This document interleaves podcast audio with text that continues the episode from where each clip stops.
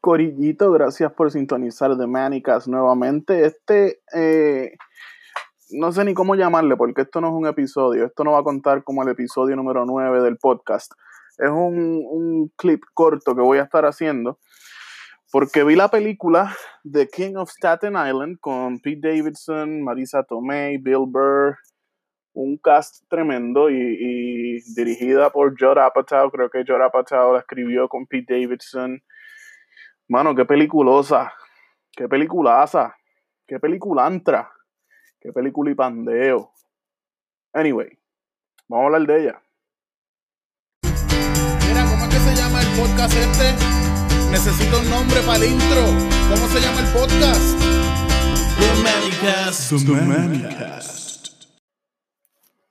Yo supongo que está de más decir que esto va a estar aquí repleto de spoilers eh, la película la vi hace dos días por, primera vez, pero la alquilé en YouTube que me clavaron con 23 pesos.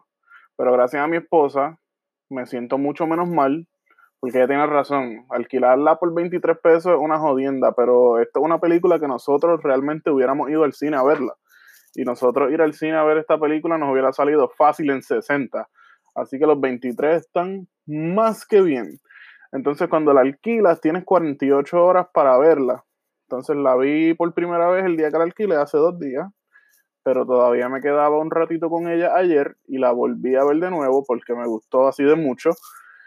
Y honestamente no quiero ni spoilearla, solamente quiero hacer esto para recomendarla. Yo quiero que todo el mundo vea esa película porque, primero que nada, soy súper fan de Pete Davidson yo siento que ese chamaquito está bastante underrated, a pesar de que muchos tal vez dirían que no está underrated, porque el tipo es exitoso y tiene un, gran following. Pero para mí, Pete Davidson va a ser muchísimo más grande de lo que es, y este es solamente el comienzo para él. A mí me gusta mucho él en Saturday Night Live, porque sí, es verdad que es lo que hace reírse y, y no hacer nada, pero I don't know, man, there's something about him. Esa risita y esa mierda es como que contagiosa y graciosa. Y como que somehow I can tell where he's coming from with it. Como que esa risa y romper el personaje y, romper el fourth wall viniendo de él a veces se siente como si fuera parte del chiste. No sé, es un viaje. Soy fan de Pete. Tenía que ver la película porque basado en el trailer es como que vaguely inspirada en su historia de la vida real y no me decepcionó. Además de Pete Davidson, la model fucking leyenda Bill Burr, que él lleva años actuando, él salió hasta en Breaking Bad, él sale en The Mandalorian, pero aún así, cada vez que yo veo que Bill Burr sale en algo, por ejemplo, una película así grande como esta, me emociono como si fuera un pana, como si lo conociera de toda la vida. Y de verdad que se votó. El papel de Bill Burr en esta película fue, era crucial, era un papel súper importante. Eh, y, le quedó muy cabrón. Eso es sin contar que sale Steve Buscemi. Sale, sale Marisa Tomei haciendo de la madre de, de, fucking Pete Davidson. Es un, un cast bien hijo de puta. Entonces, la película trata de este chamaco que Diablo, yo ni me acuerdo ya cómo se llama el chamaco en la película. No se llama Pete, pero él tiene un montón de problemas, los cuales principalmente salen de la muerte de su padre.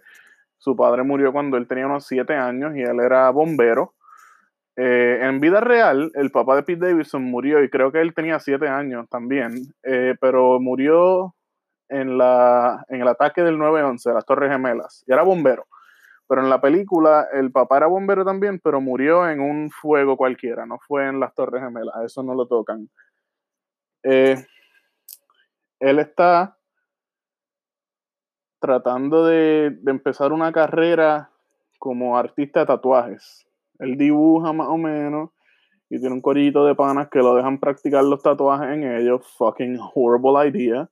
Excepto una, que cuando vean la película sabrán. Eh, anyway, eh, la película te, es, un roller coaster porque yo me reí, me reí con ganas de reír, me reí como que, fuck, eso es medio cruel, no debo reírme, pero da risa, lloré, Eh, mano, es heartwarming, tiene momentos románticos, tiene momentos sweet. Hay momentos sweet con niños, hay momentos sweet con. Eh, no sé, es un roller coaster literal. El punto es que me encantó, creo que ya lo he dicho 30 veces, pero chequenla. Sé que está carita.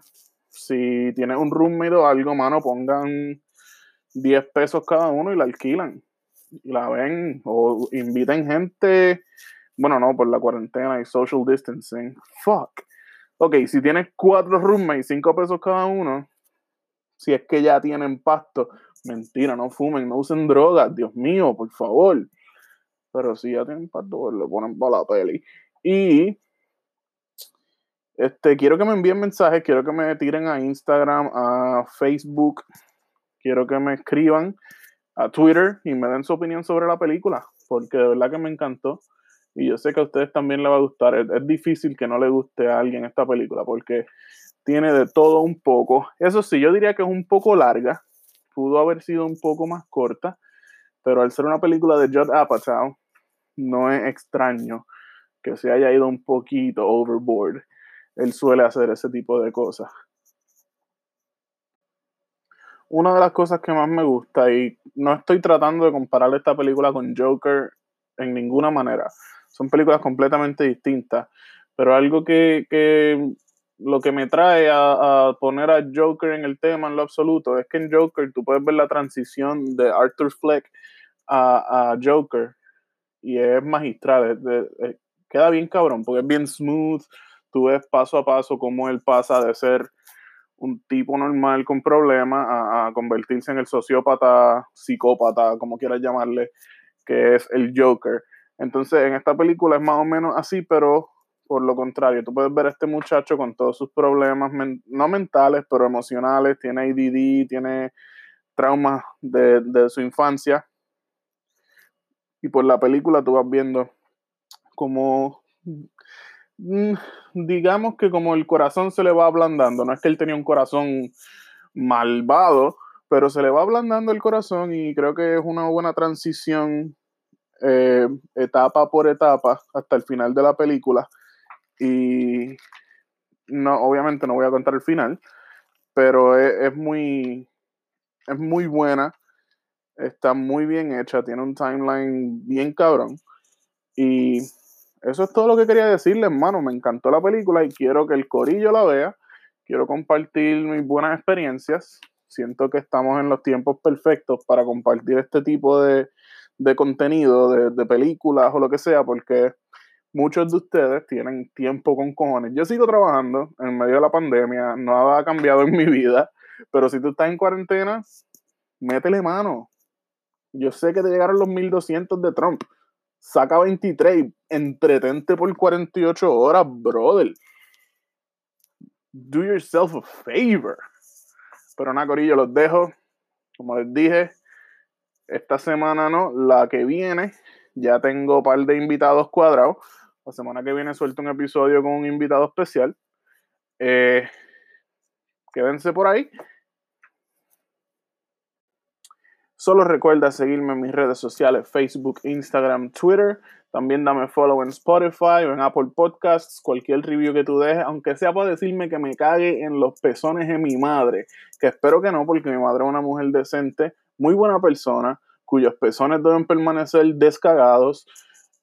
Tírame un review, déjame saber qué piensas del podcast. Sin críticas yo no puedo mejorar. Así que tírame, cuídate, bye.